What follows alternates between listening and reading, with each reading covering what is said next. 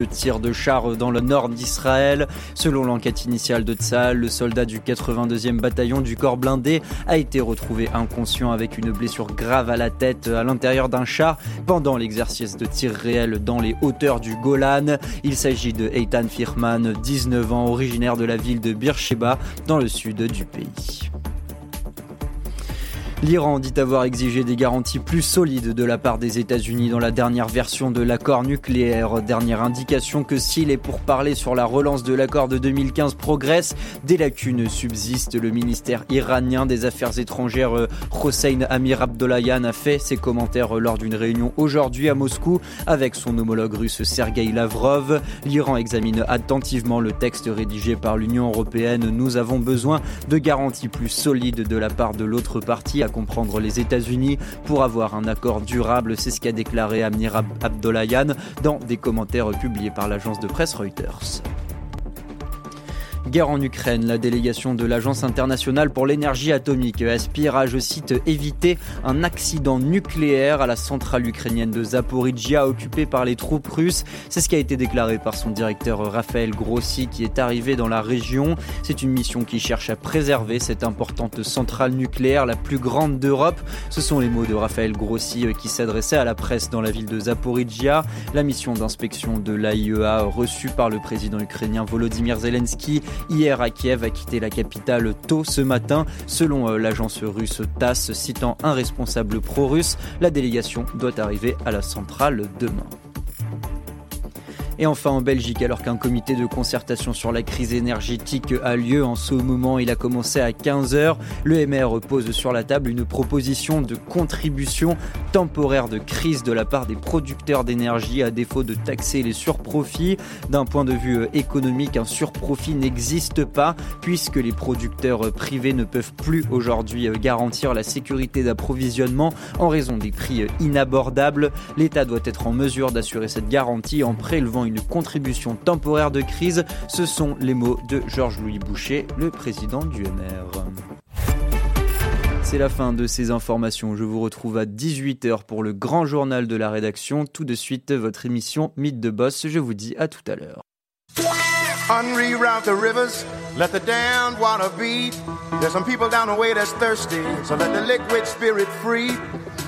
The people are thirsty because of man's unnatural hand.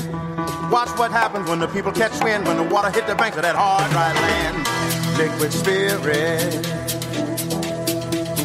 Liquid spirit. Liquid spirit. Liquid spirit. Clap your hands now.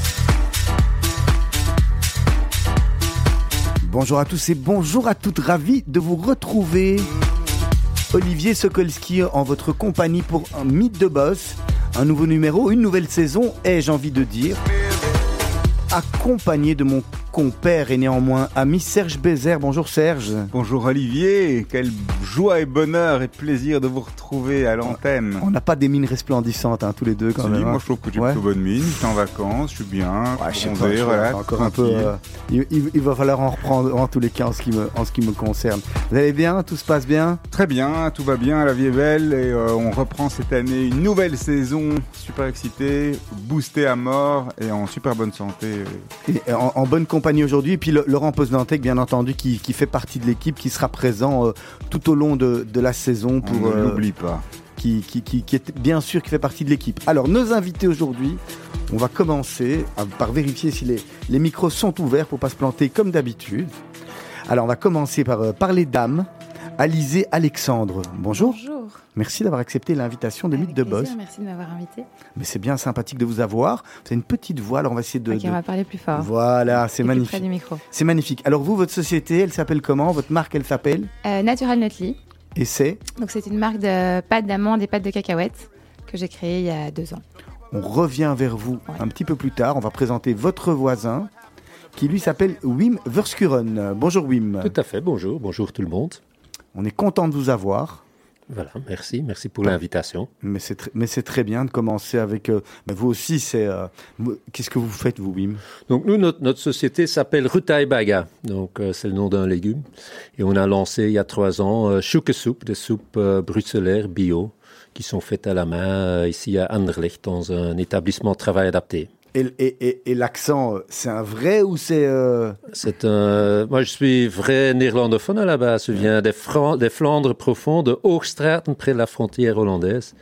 Mais ça fait quand même 25 ans euh, que j'habite ici, que je suis tombé amoureux de, de notre capitale, où euh, j'essaye, avec mon petit accent, de, me, de trouver mon chemin jusqu'à présent. Même ça va. Même qu'on commence à avoir du mal à se déplacer Oui, oui, oui. Bon, là, on va pas parler de ça aujourd'hui. Euh. on peut en parler si nécessaire. Si ça vous impacte euh, Au niveau du business, ça nous impacte, ça c'est. Euh, au niveau pour le, au niveau logistique, pour les livraisons, disons que ça nous complique un peu, ça nous complique un peu la vie, mais il y a des solutions pour tout. Allez, on a l'habitude dans cette émission, avant de revenir dans, dans vos sociétés à tous les deux, de parler un peu de vous.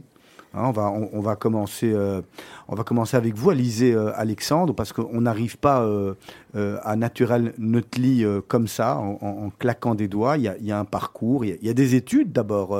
oui, évidemment. Allez, racontez-nous un petit peu, présentez-vous pour les, auditeurs qui ne vous connaissent pas. Donc moi, j'ai ben, d'abord fait une année sabbatique où j'ai été apprendre les langues, d'abord le néerlandais et puis l'anglais. Ça, c'est primordial en Belgique. Et ensuite, j'ai commencé des études de sciences économiques euh, à l'UCL pour euh, finalement terminer euh, et faire des études de marketing à l'EFEC, toujours sur les sites de Louvain. Et là, j'ai terminé assez jeune, donc je me suis dit que je vais quand même faire un master parce que ça se termine juste en bac à l'EFEC. Donc là, j'ai fait une passerelle à, la KUL et ensuite un master en business et management qui m'a permis du coup d'avoir un diplôme universitaire. Euh, de là, euh, j'ai fait un stage euh, en trade marketing chez Nestlé. Et puis je suis partie à Londres pendant un an. j'ai suivi mon copain qui partait là-bas pour travailler. Et là, j'ai travaillé dans une agence euh, de communication. Peut-être expliquer deux minutes ce qu'est le trade marketing, parce que les gens ne savent pas toujours ce qu'est le, le trade. Il y a tellement de choses dans le marketing. Le, le trade marketing, c'est... Donc, dans ces grosses organisations, c'est vrai qu'il y a pas mal de, de différences euh, dans le marketing. donc, le trade marketing, c'est un peu, c'est gérer un peu tout ce qui est euh, le côté promo, négociation avec les retailers, etc.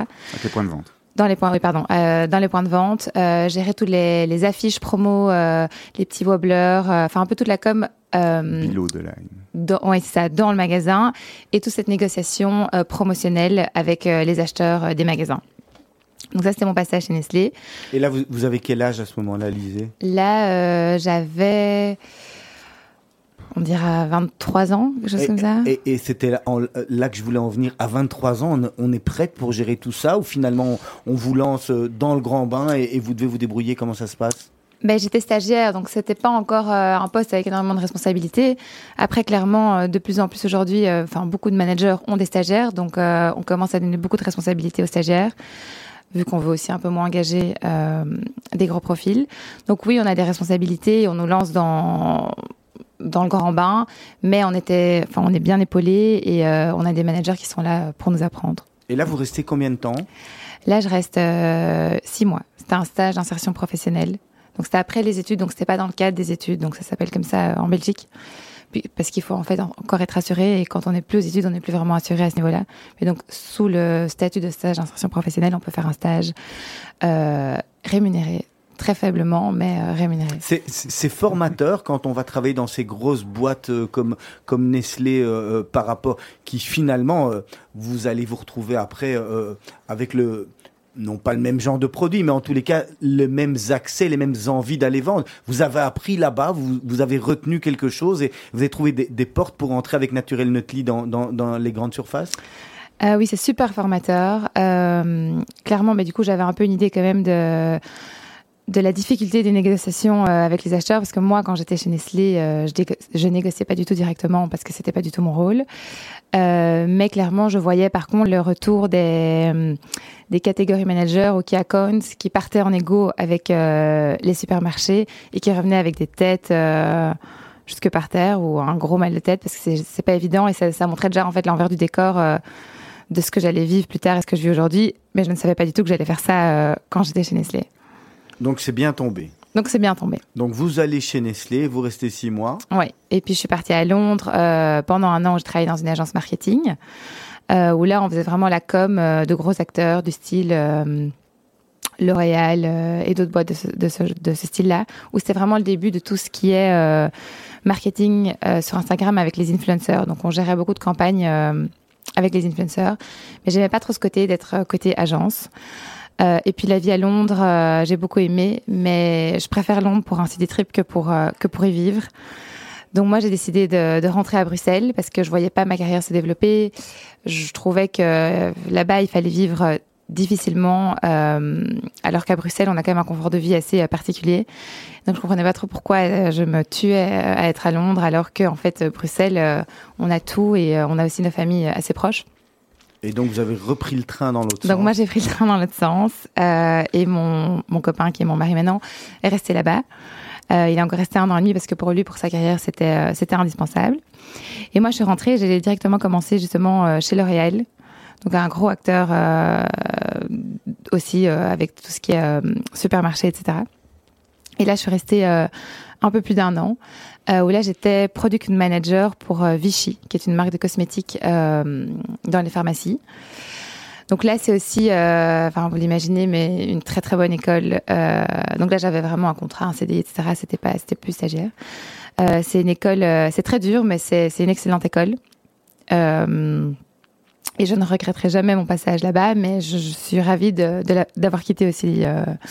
comment, comment on prend la décision de de partir d'une boîte comme L'Oréal? Parce que là, vous êtes quand même L'Oréal dans vraiment ce qui est une, une énorme boîte mondiale où j'imagine qu'il y a moyen d'évoluer convenablement. Ouais. À, un moment, il faut pouvoir se dire, bon, ok, j'imagine que vous n'avez pas fait le tour à votre âge, mais je veux, je veux voler de mes propres ailes, c'est ça que vous vous dites? Mais Ça faisait déjà depuis très longtemps que je voulais de me voler de mes propres ailes, mais euh, voilà, mes parents étaient derrière moi à me dire, euh, non, non, non, on va prendre l'expérience euh, dans les grandes boîtes.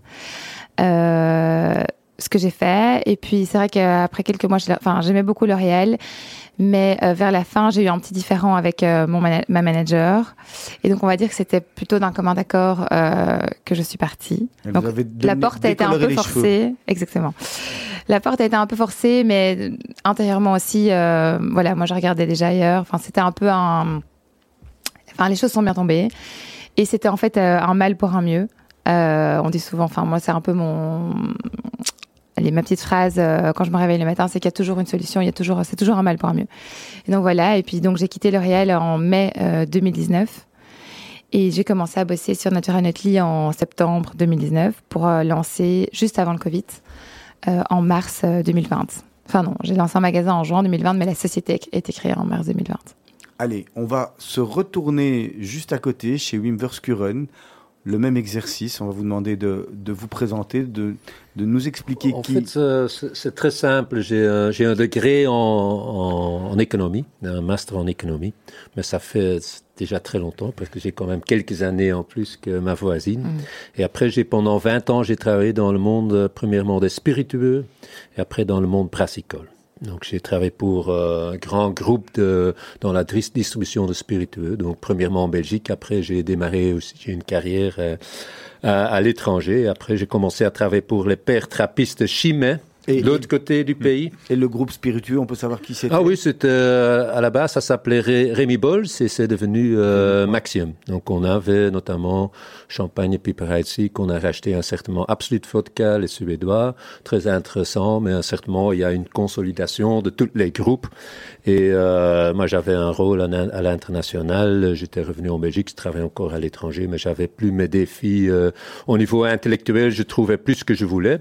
Donc j'ai quitté la société euh, et là j'ai trouvé un, poste comme à la base comme responsable marketing. Et après j'ai repris la responsabilité au niveau de l'export pour les, pères trappistes Chimay, qui est quand même une plus belle marque euh, au niveau brassicole en Belgique, où je suis resté 4-5 ans et après j'ai encore travaillé comme conseiller pour plusieurs euh, brasseries taille moyenne où j'avais pris l'habitude de prendre les enfants des propriétaires sous mes ailes. Donc c'était quelque chose de, de, très intéressant.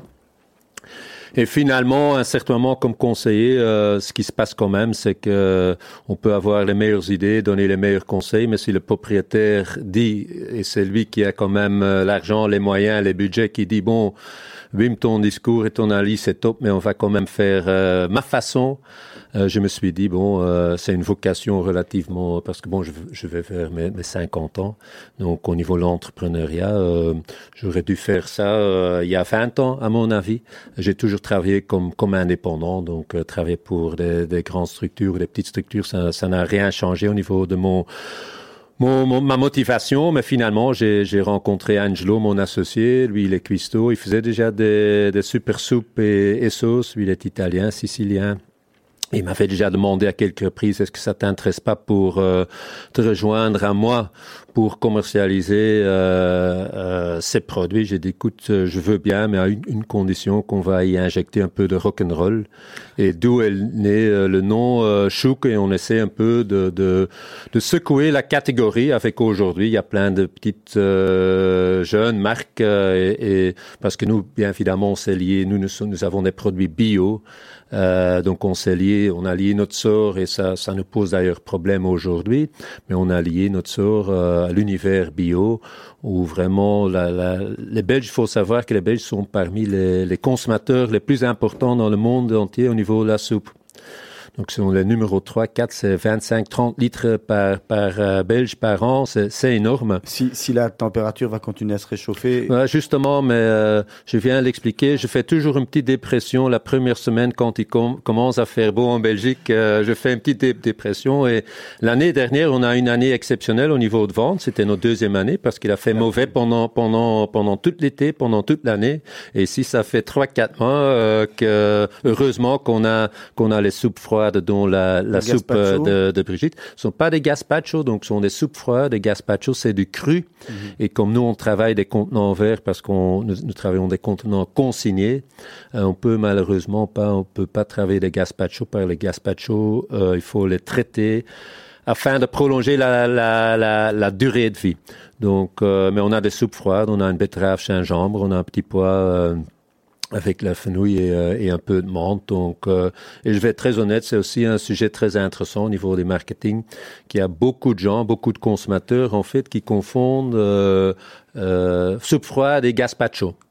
Quand j'ai fait des dégustations, euh, j'ai à multiples reprises, j'ai dû expliquer ce qui est la différence entre une gazpacho qui est du cru et une soupe. La soupe, nos soupes sont cuit, vraiment qui, qui est cuite, voilà, justement, qu'on peut manger euh, chaud, chaude ou froide. Donc, donc voilà, c'est c'est un peu mon, mon, mon parcours très simple. Je suis passé de l'alcool à, à du sans alcool. C'est ça un peu.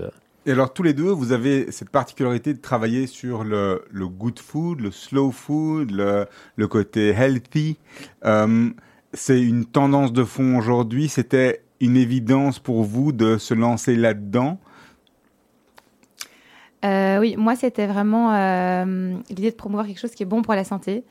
Euh, au contraire de oui, moi, je me suis pas battue justement sur ce côté bio. parce que c'était pas mon c'était pas mon dada numéro un que je voulais vraiment pour lequel je voulais me battre il y a deux ans j'avais plus envie de me battre sur vraiment ce côté naturalité et santé et promouvoir en fait ces produits qui sont bons pour la santé euh, à des gens en fait qui n'ont justement euh, pas trop les moyens d'aller en magasin bio et qui vont dans du dans des supermarchés euh, normaux. Parce que en soi dans les magasins bio l'offre était déjà aussi assez complète. Donc c'était moi c'était vraiment mon cheval de bataille n'était pas de me battre sur le bio mais plus sur le côté santé et naturalité. Et alors vous êtes venu avec deux produits c'est ça? Un produit oui. qui est lié un produit qui est le beurre de cacahuète?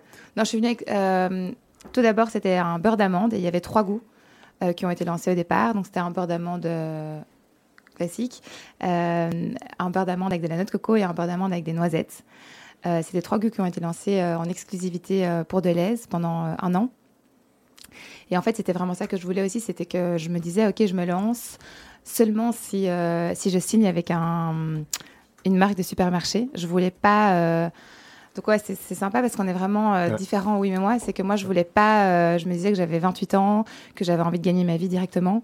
Et donc, euh, je voulais pas euh, me lancer si je signais pas directement avec un supermarché. Parce que, euh, clairement, le, le côté bio, petit magasin bio, etc., c'est complètement une autre dimension. Euh, et pour moi, je, je, je voyais, enfin, j'avais, j'avais pas le coussin derrière pour me dire, ok, je peux attendre 2-3 ans euh, avant de me payer parce que je fais du bio et que je vais vendre dans 5, 6, 8, euh, peut-être après 2 ans, 15 magasins. Donc moi, c'était vraiment, euh, voilà, c'était mon cheval de bataille, c'était les grands supermarchés et euh, promouvoir un produit meilleur pour la santé à un prix euh, du coup euh, plus accessible. Parce que ça en bio, ben, vous rajoutez euh, un ou deux euros. euh. Voilà. Je vous propose tous les deux de marquer une première pause musicale. Vous savez qu'on on vous a demandé de réfléchir euh, à, à des choix musicaux. Wim, vous permettez, on commence. euh, Bien sûr, bien sûr. la- euh, ladies first. bah oui, hein bien évidemment. ouais. Voilà. Alors, vous nous expliquez ce que c'est et pourquoi?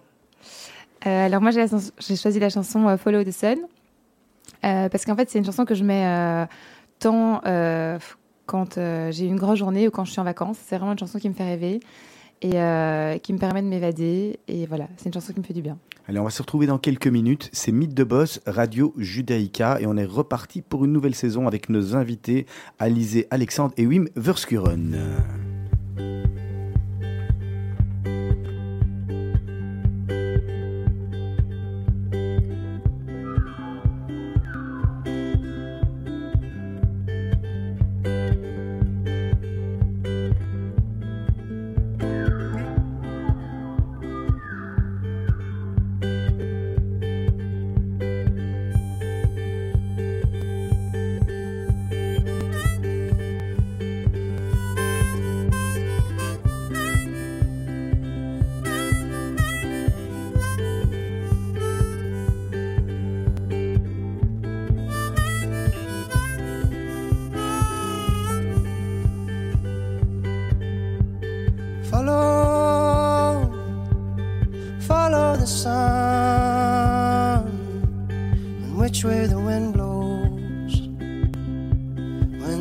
Is done.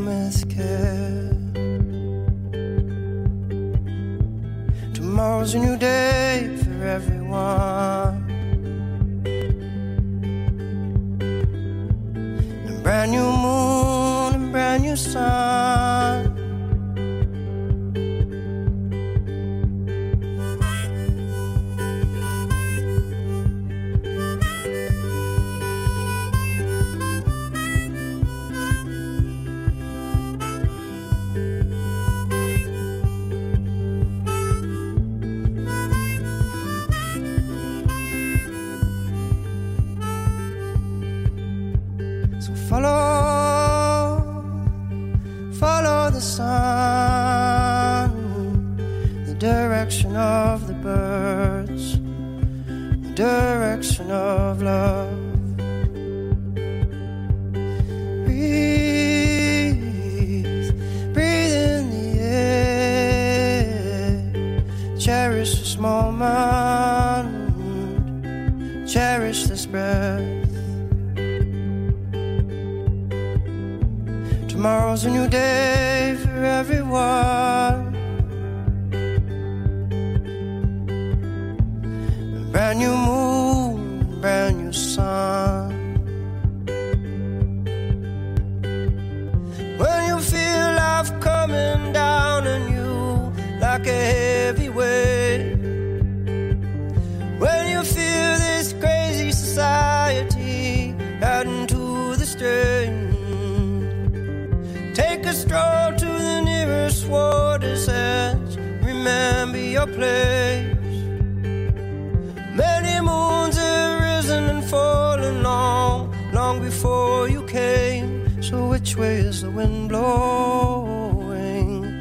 Does your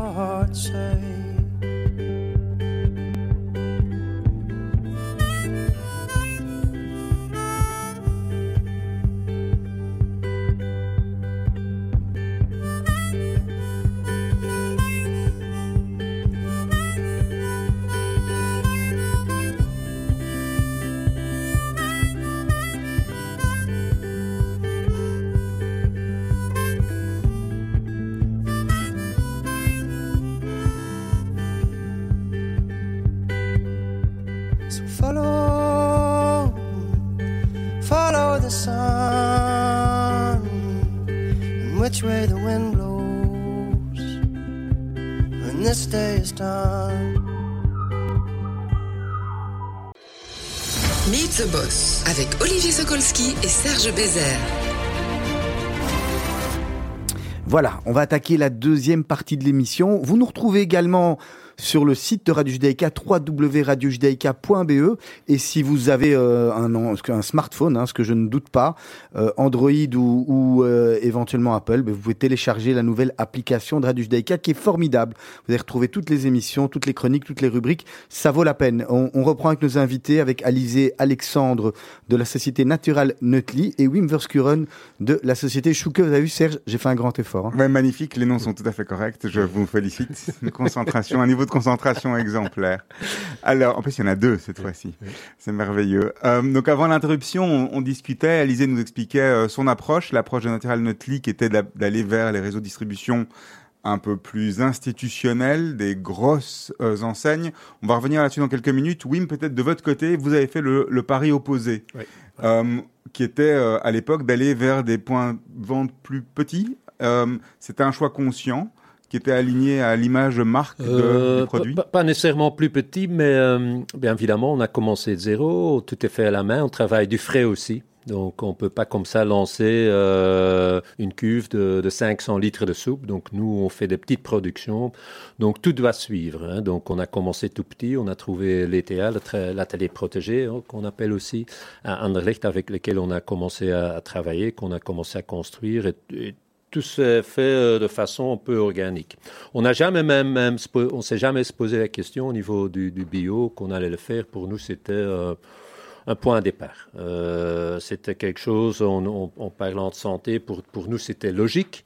On a beaucoup discuté sur le sujet, par contre, éco-durable, parce qu'on travaille des bouteilles, des bocaux consignés qui nous compliquent quand même la vie, mais ça, c'est aussi une, philosophie, mais au niveau du, du- on ne s'est jamais posé les questions. Ce que je dois aussi admettre, euh, c'est que nous sommes deux. Moi, à la base, mon premier objectif, euh, c'est parce que moi, je suis plutôt le commercial. J'ai toujours travaillé pour des grandes marques, des, produits exemplaires. Donc, pour moi, c'est la qualité qui, qui compte. Une bonne soupe, une bonne soupe maison. Euh, ça, c'était mon objectif. Angelo, par contre, il a un autre parcours. C'est lui qui parle beaucoup plus de la santé, de l'aspect bio, etc. Et c'est lui qui a un peu influencé ça, qui nous a poussé vers ce, euh, ce côté-là. Pour moi, c'était, je le cache pas, le bio, c'était aussi une façon de mieux valoriser euh, euh, nos produits à l'époque. Et on a surfé sur, sur la vague quand il y a une quarantaine, que tout le monde se dirigeait vers les, courait vers les magasins bio. Donc, on a certainement profité. Bien évidemment, aujourd'hui, ça, ça, ça, ça nous pose un peu de problème. Mais Pourquoi est-ce qu'aujourd'hui le bio pose problème? Euh, Il y, a, plusieurs éléments. hein. C'est une simple question, malheureusement pas si évident, euh, si simple à, répondre. Euh, premièrement, on sait que aujourd'hui que les gens disent d'office, voilà, bio c'est cher. Et c'est pas nécessairement, c'est pas toujours le cas, mais, on sait que les gens ils regardent même plus les prix euh, quand dans une, grande surface. donc nous sommes aujourd'hui que distribués dans les magasins bio. On avait euh, l'année dernière, on avait euh, entre 120 et 150 euh, points de vente. C'est pas si mauvais que ça, mais les gens là, ils savent que voilà, Ça, ce c'est sont des, unique- des produits Uniquement en Belgique Oh, uniquement en Belgique, uniquement en Belgique aujourd'hui. Euh, donc le bio aujourd'hui, il y a déjà ce- cette idée, le bio c'est cher. hein. donc, donc, donc, donc ça c'est c'est une première idée. Euh, euh, il y a aussi cette vague dans les grandes surfaces où il y avait un département euh, bio, il y avait aussi du, local. Aujourd'hui, nous discutons beaucoup. J'ai même euh, une chaîne de, de supermarchés bio qui, serait prêt à sacrifier la partie bio pour avoir un petit acteur local euh, moins cher. Donc, donc, donc, donc pour moi, c'est aujourd'hui, c'est vraiment une idée, une idée fixe que le bio c'est cher et ça, crée qu'il y a carrément qu'il y a moins de gens, moins de trafic dans, dans, dans ces points de Donc, ça, ce que vous dites, c'est que le, le- la dimension circuit court est en train de devenir le, le nouveau bio aujourd'hui. C'est un, peu ça la logique. Ça, bon, c'est peut-être ça, c'est un peu voilà, euh, Poussé.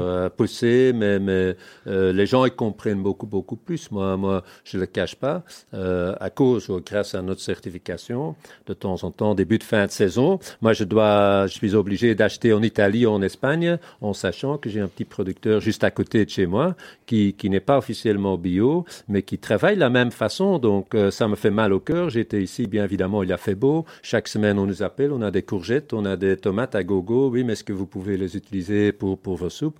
Est-ce que vous êtes la première question, c'est est-ce que vous êtes certifié bio? Si vous n'êtes pas certifié bio, désolé, aujourd'hui, je, je sais que ce sont des gens qui sont à la limite plus plus bio que bio, hein.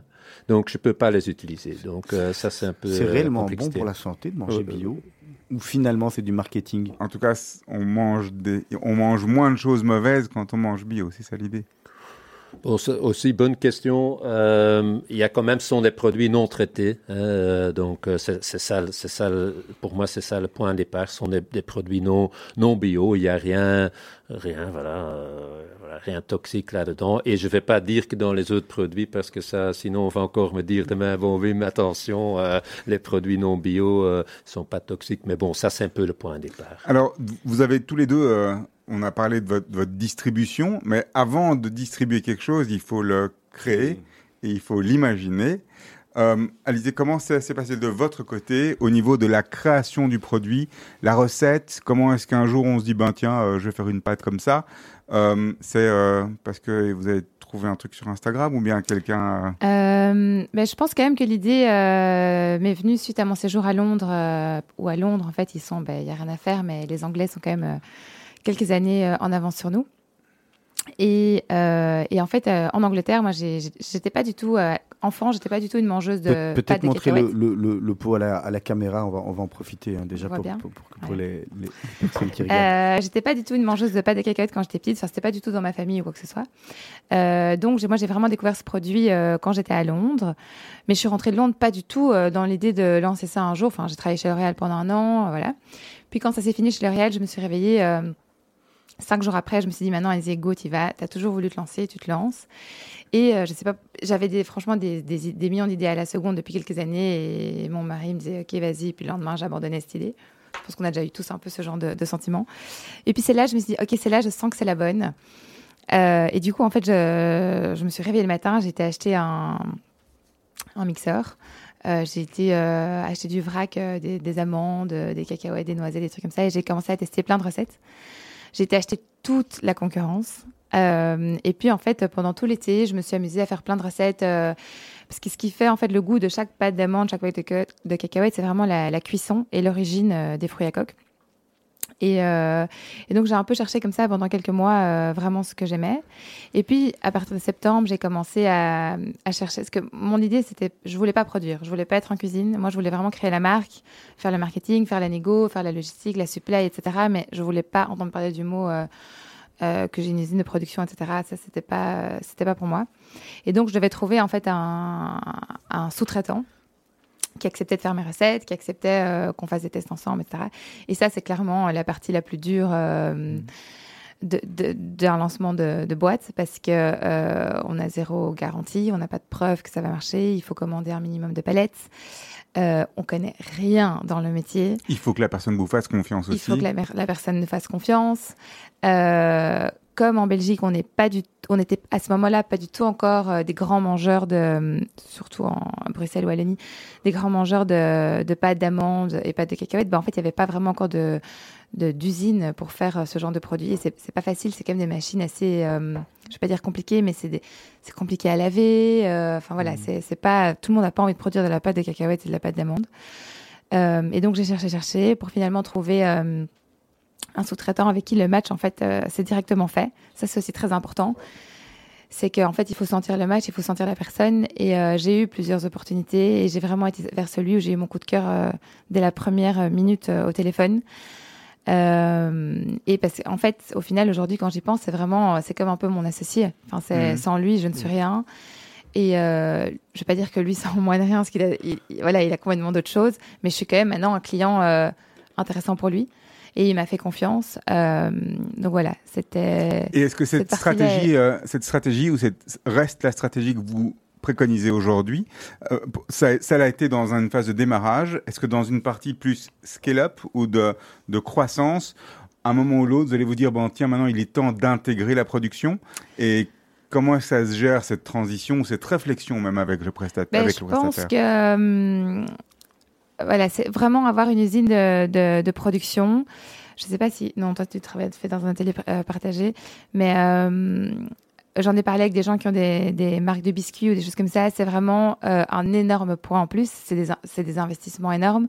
Moi, j'ai rien investi. J'ai juste demandé à mes parents de me prêter X milliers d'euros pour acheter les premières palettes, mais j'ai aucun investissement.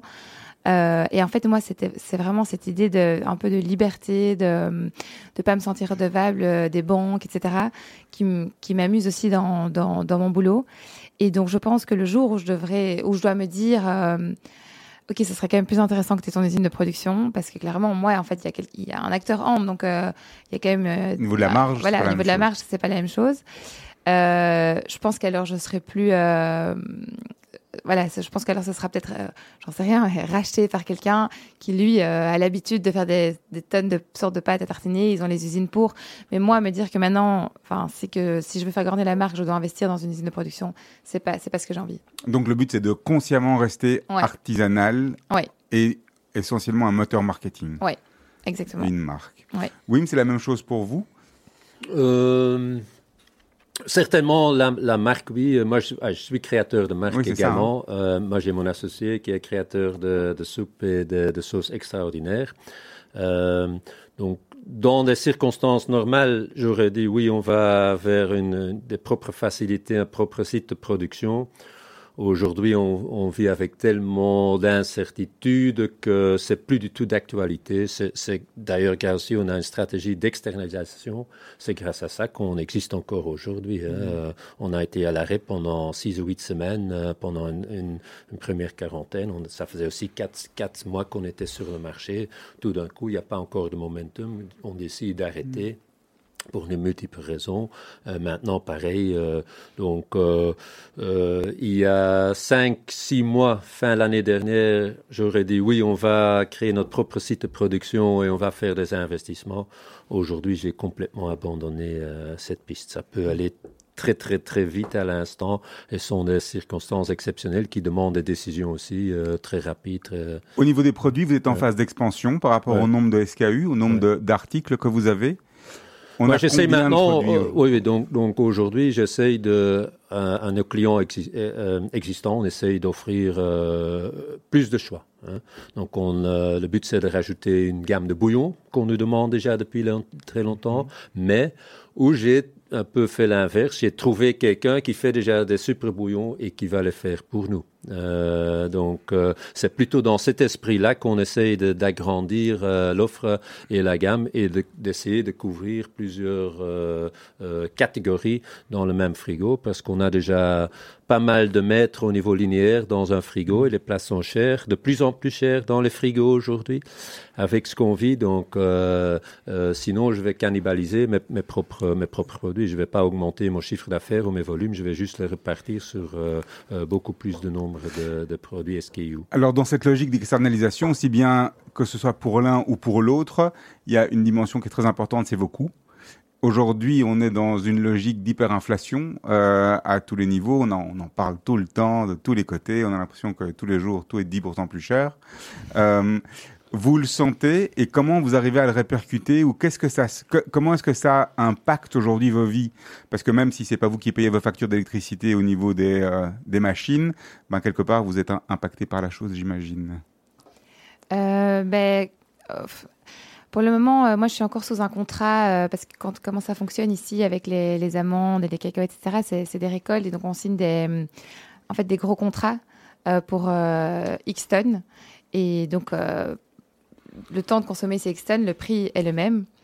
Donc, moi, je suis encore sous un contrat où j'avais signé, euh, heureusement, euh, assez beaucoup. Donc, pour le moment, j'ai pas encore eu ce- cette grosse élévation de prix euh, chez mon.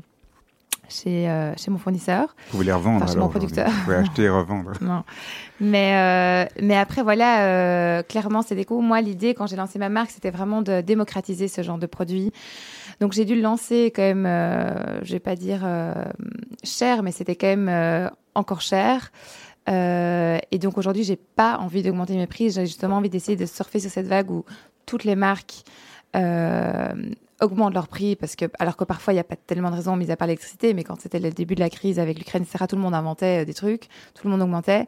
Et voilà, moi, j'ai pas eu spécialement besoin parce que, pourtant, enfin, j'étais pas visée par ça directement, alors qu'énormément de marques l'ont fait. Donc moi, je me suis dit, ok, c'est cool, je peux rester sur mon prix moi, et les autres augmentent, et donc j'arrive à démocratiser en fait de plus en plus ce genre de produit. Ça veut dire quoi démocratiser on parle, on parle de quel prix pour le, le, le pot Bon, de- pour du beurre de cacahuète, c'est assez abordable. Pour du beurre de cacahuète, c'est euh, c'est assez abordable. euh, et c'est pour ça d'ailleurs que vous recevez des cacahuètes euh, dans un café, dans l'avion, etc. C'est pas un, c'est Un pas une noix très cher. chère, c'est pas un produit cher. C'est combien, euh, combien d'euros pour euh, pour un pot comme ça, euh, c'est 3,70 euros. Ok, ouais. C'est 350 grammes. Euh, et pour le crunchy, donc ça c'est le crunchy, par contre c'est 4,60 euros, c'est Ouais. un peu plus cher. Mais par contre pour euh, des pâtes d'amandes, ce que j'avais lancé au début, c'est beaucoup plus cher, c'est complètement notre budget. Les amandes sont beaucoup plus chères, vous recevrez jamais des amandes gratuitement euh, dans un bar. Euh, et donc là on parlait, euh, c'était euh, en moyenne 6,50 euros pour un pot Ouais, de ouais, ouais. 225 grammes, donc c'est beaucoup plus cher.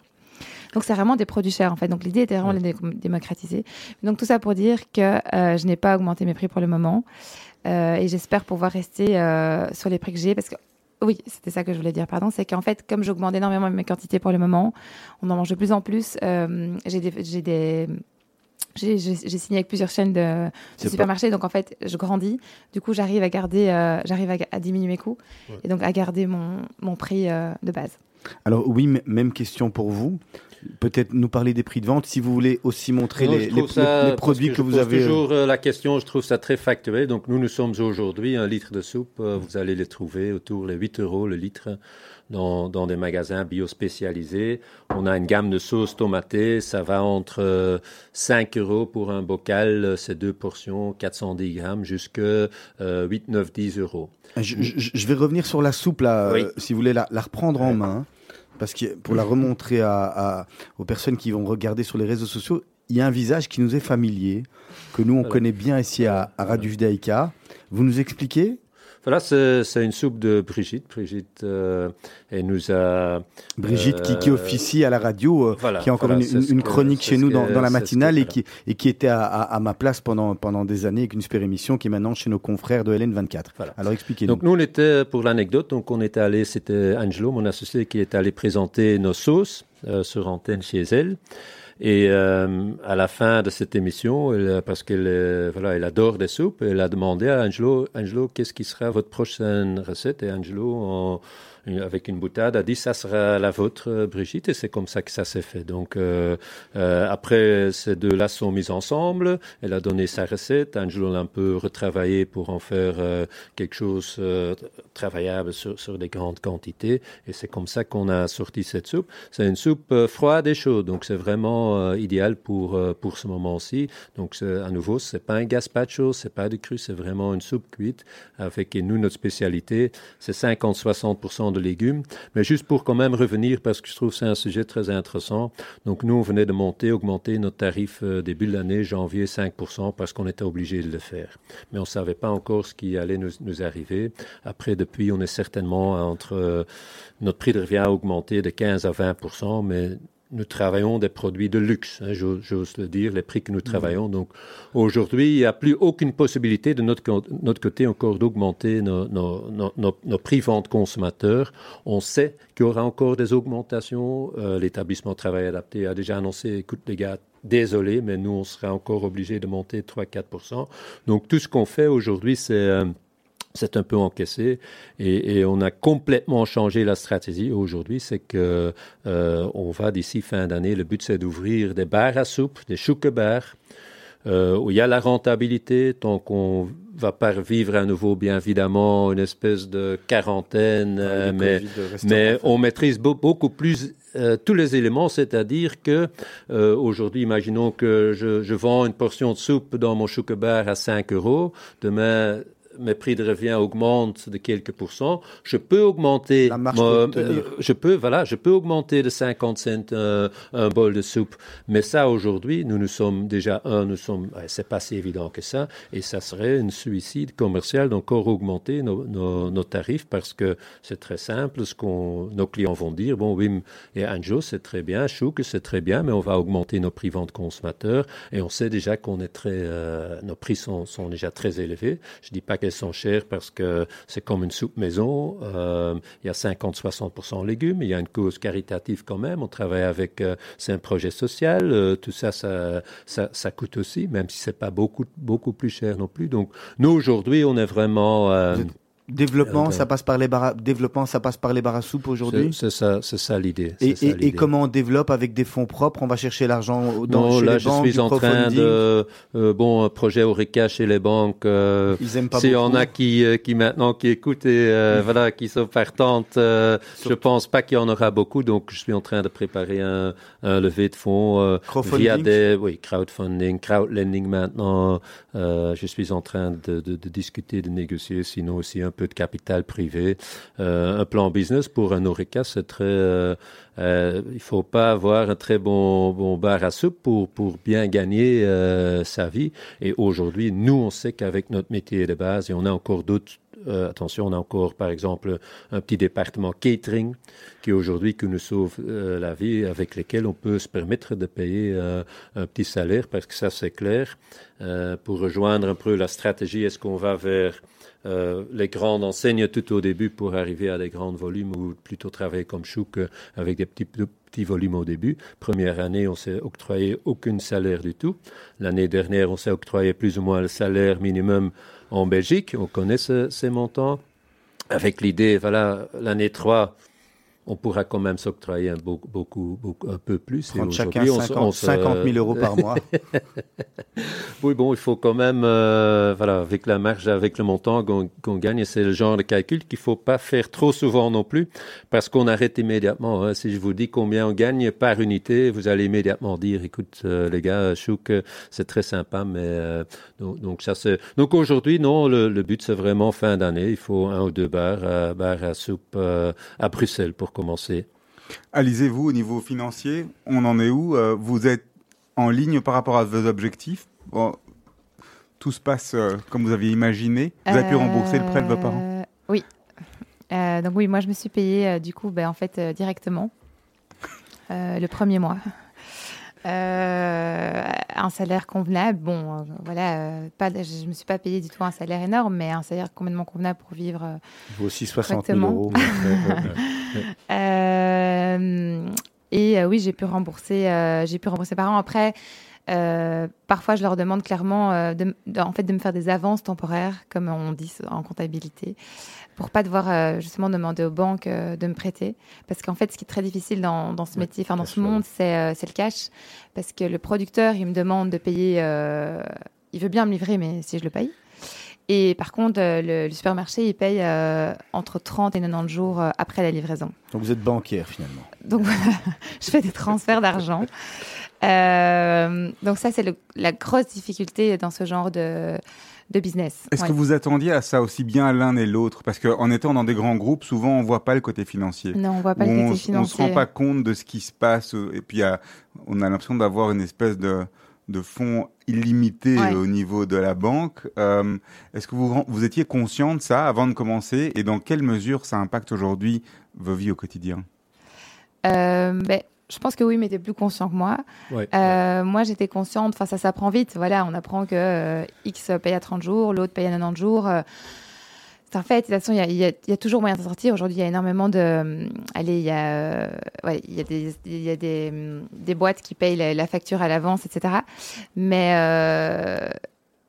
c'est oui, c'est quelque chose qu'on apprend avant de commencer. Enfin, on le sait. Mais clairement, on n'en a pas la notion quand on est dans des gros, boîtes, dans des gros groupes où, de toute façon, là. Euh, euh, tout investissement marketing, on peut investir. C'est c'est clairement pas les mêmes discussions. Aujourd'hui, on, euh, on discute de chaque budget. euro les- est important sur le compte en banque parce qu'il n'y a pas de cash. Euh, alors que dans des grosses boîtes, c'est pas du tout, c'est pas du tout le même cas. Donc ou- oui, là, euh, jusqu'ici, fin d'année, je, voilà, c'était comme je le pensais, comme je m'étais imaginé. euh, donc bien évidemment, il faut, on peut tenir, euh, il faut, faut bien vérifier le cash flow, il faut, faut mieux suivre que, parce que bien évidemment, il n'y a pas non plus des, des centaines de milliers d'euros sur, sur nos comptes. Nous, on a aussi tout auto-investi euh, à la base. Mais, mais ce qui se passe maintenant, bon, c'est voilà, bien évidemment euh, personne. Je dis pas que personne pouvait s'imaginer. Il y a certainement des gens qui vont le dire, on le savait, mais Alors, avec moins d'argent ou avec euh, moins de moyens, en tout cas, avec des moyens plus raisonnables de, de start-up, on dit généralement que, eh bien, on a de la chance de pouvoir lancer Tout des choses fait, parce qu'on peut aller aujourd'hui externaliser au niveau de la Oui. production et surtout au niveau de la com et du marketing, travailler avec les réseaux sociaux ou essayer de travailler en direct. Là aussi, souvent, on a l'impression que ça coûte rien, que c'est très facile, et puis on se rend compte que, en définitive, ça coûte quand même assez cher, le marketing digital et la présence sur les, réseaux. Quelle est votre expérience à vous en la matière? Ben, franchement, euh, le marketing digital, c'est aujourd'hui, c'est impayable. Euh, on peut gérer sa page euh, Instagram soi-même, mais, mais si on veut, si on veut se battre à côté d'autres acteurs, enfin, aujourd'hui, tout, tout est lié. présence, Google, Facebook, etc., Instagram, et euh, tous les algorithmes sont compliqués à comprendre. Et il faut vraiment avoir énormément de casquettes différentes pour, euh, pour s'en sortir. Et donc oui, la communication c'est cher et aujourd'hui dans des petites boîtes où justement il faut il y, a- il y a des problèmes de cash, euh, ben, c'est dur de se dire euh, je vais lâcher euh, 50 000 euros pour avoir cinq panneaux dans les rues euh, pour euh, que peut-être quelqu'un voit euh, voilà voit le produit. Donc, Donc, on est créatif? Donc on est créatif, mais euh, aujourd'hui le problème c'est que sur Instagram ça suffit plus parce que euh, il y a tous ces ce que je disais ces trucs d'algorithme où en fait on a beau être créatif, enfin la- avoir une présence ou enfin que quelqu'un voit le, le- le contenu est devenu très difficile. À part si on est des gros comptes avec euh, 150, euh, 200 000 euh, followers. Et encore à l'époque, on pouvait payer, enfin on pouvait donner des produits à des influenceuses ou euh, et elles postaient gratuitement. Aujourd'hui, enfin tout, tout maintenant est tout s'est développé, tout est monétisé. Euh, ils demandent 50 000 euros pour un poste. Euh, et voilà, d'ailleurs, il y a énormément d'émissions aussi à ce sujet Finalement, c'est aujourd'hui. ça qu'il fallait faire, influenceuse. Oui, enfin, je sais pas si, Non. je sais pas si j'ai envie de faire ça, mais euh, chacun son truc. Mais oui, Ouais. voilà, la communication aujourd'hui, c'est c'est vraiment quelque chose de, de difficile et on a envie. Enfin, moi, je, je travaille avec des freelances, mais ça coûte cher aussi. Oui, donc, euh, deux mots sur la communication et après on passe Oui, aux bon, questions, je pense aux que questions la- très rapides. Deux petits mots. hein. Euh, la créativité, bon, euh, euh, on est obligé de le faire, donc euh, moi j'utilise les mêmes choses. Là, C'est d'ailleurs le projet avec Brigitte, c'est un projet de communication à la base. On fait des séries limitées, on cherche du contenu pour justement aller voir des influencers, influenceuses, pour aller voir la presse, parce qu'aujourd'hui il suffit plus de dire j'ai encore une nouvelle soupe. Donc euh, euh, moi je, euh, bon là à ce niveau-là on s'en sort bien. Je, je, je vois beaucoup de jeunes aussi aujourd'hui. La communication est devenue euh, vraiment, on suit euh, des jeunes entrepreneurs et entrepreneuses qui en fait qui montrent toute leur vie, qui qui montrent pas seulement qu'ils sont en train de vendre ou en, en train de produire, qui qui donnent accès à toute leur vie. Et moi je suis pas de cette génération et euh, moi je le peux pas. On peut pas vous voir sortir le soir. Non, ça- non, Ça doit non, non, rester a- discret. Il y a quand même Ni- de la voilà, douche, voilà. ni le soir. Et non. ça, je trouve ça intéressant parce que pour ces gens-là, ça coûte rien du tout.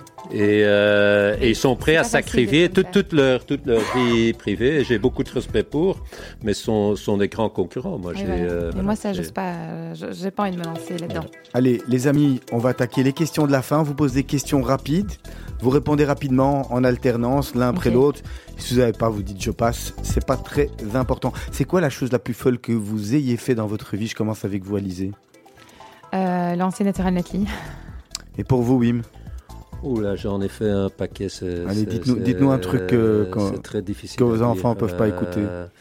Ça, je peux pas. Désolé, mais euh, manque, manque euh, d'inspiration. Je vais le dire comme ça. Allez, Wim, pour vous, une phrase que vous mettez souvent en avant, quelque chose que vous aimez utiliser, une maxime que vous aimez utiliser. Enfin, une phrase, amai, je dis Mhm. souvent, euh, euh, it's a super soup, hein. Euh, non, je- ce que je dis souvent, c'est qu'il faut, faut dire ce qu'on fait, il faut faire ce qu'on dit. Ça, c'est ce que vous dites à, Ouais, ouais. à, à votre, à votre régulièrement, associé. à Angelo, votre- je dis ça euh, toutes les semaines au moins une ou deux fois. Donc, Même question pour vous, Alizé. Mais comme j'ai dit en début d'émission, euh, toujours penser que c'est un mal pour un mieux. Et aussi, surtout, euh, la positive attitude, c'est quelque chose qui me tient fort à cœur. Euh, et je me le dis souvent, je le dis souvent aux gens, euh, restez positif. Alors, l'artiste avec qui vous rêveriez de faire un duo, Alizé Oula. On passe du coq à l'âne, de la pâte. Euh, euh, fou. Allez, j'ai été voir Coldplay il y a quelques semaines et Vous je faisiez dirais- partie des quatre pas de- non. J'aurais bien été celle qui était sur la scène euh, pour faire le morceau avec lui. Votre mari aurait été content Non, si Oui. Allez, bon, ça Oui, va, il n'écoute pas de toute C'est des choses qu'on excuse. oui. Oui, même question. pour soit un fou, je dirais euh, Madonna. Ah oui, carrément. Oui, hein, voilà, Mm. une petite- C'est là qu'on voit la de différence no- d'âge. nostalgie. Notre, voilà. notre âge, voilà. Voir en voilà, concert, on- elle est incroyable. Bon, c'est du stopping power. Il faut de temps en temps lancer. euh, voilà.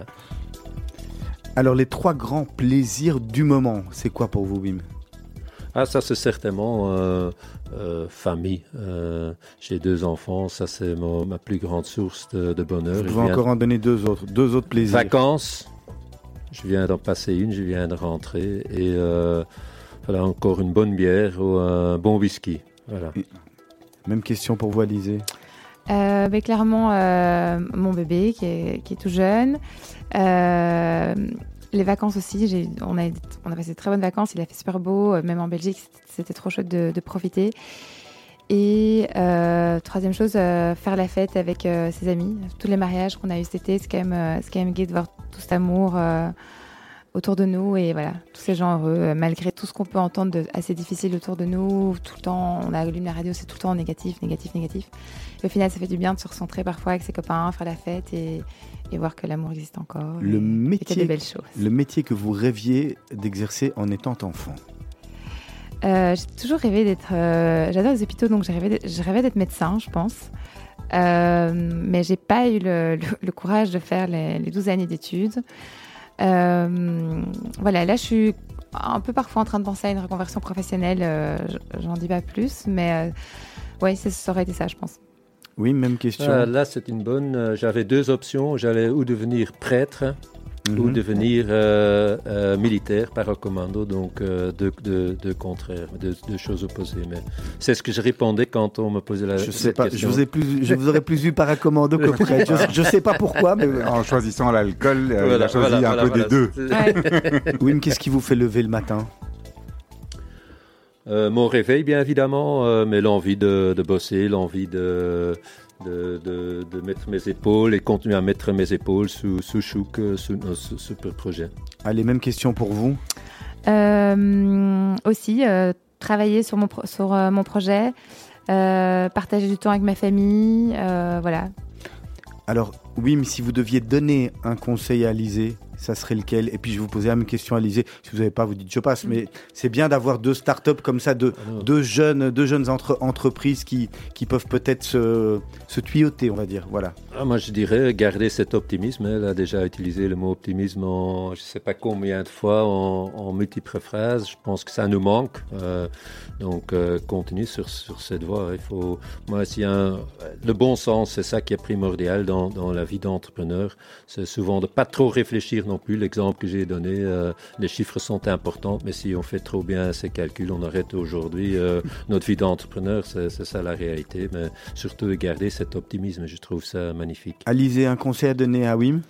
Euh, bah, Peut-être créer une boîte sur le côté et faire des soupes non bio, euh, moins chères, sous un autre nom. Et euh, peut-être que ça peut, euh, ça peut rapporter. Oh, ça je peux être là pour euh, que non bio, hein. Ça peut être voilà. chou que non bio. hein. Oui, Allez, mais ça, il faut faire attention. Chic.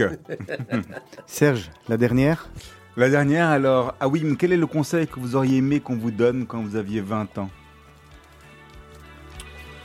Euh, voilà, me lancer dans l'entrepreneuriat beaucoup plus tôt.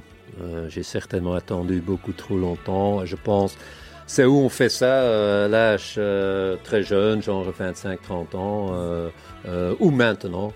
À un certain moment, euh, mes enfants maintenant ont l'âge 18 et 19 ans, que, euh, ils sont, sont indépendants, tu peux le faire, mais j'aurais dû le faire euh, il y a 30 ans. Et Alizé, le conseil que vous donnerez à votre enfant quand il aura 18 ans? Euh, quand il aura 18 ans. Euh, mais quand même s'écouter. euh, je pense que les parents sont, sont précieux dans parfois euh, aller la redirection de leurs enfants, les pousser à faire des études, etc. Mais je pense quand même que euh, on est aujourd'hui on est on est dans une société très fortement, enfin elle est fort influencée par. euh, on est dans un moule, faire des études, travailler dans des boîtes, etc. Et je trouve que enfin, notre génération a été fort comme ça et j'ai l'impression que ça s'ouvre un peu plus maintenant au monde des, plus jeunes où il faut plus aller vers quelque chose qu'on aime, même si on doit être recadré, de temps en temps, mais il faut quand même essayer un peu de sortir de ce moule dans lequel nous, et peut-être vous aussi, vous avez grandi. Euh, donc voilà. Alizé Alexandre Natural Nutli, Wim Verskuren de Chouke. Merci beaucoup d'avoir euh, essuyé les plâtres de cette nouvelle saison. Voilà, Ouais, la semaine prochaine, à votre place, nous allons retrouver Thierry Misson du magazine de l'Éventail, le, le- le- le patron de l'Éventail. Euh, on parlera tout à fait euh, d'un d'autres sujets. Serge, euh, merci d'avoir euh, remis, le, remis le couvert. On est reparti euh, plein de. Plein, plein, pot. Plein de plein d'énergie. D'ici quelques minutes, vous allez retrouver, oh là là, quelques secondes, le, le grand journal de la rédaction et juste après, les modes à nous. Passez une belle soirée.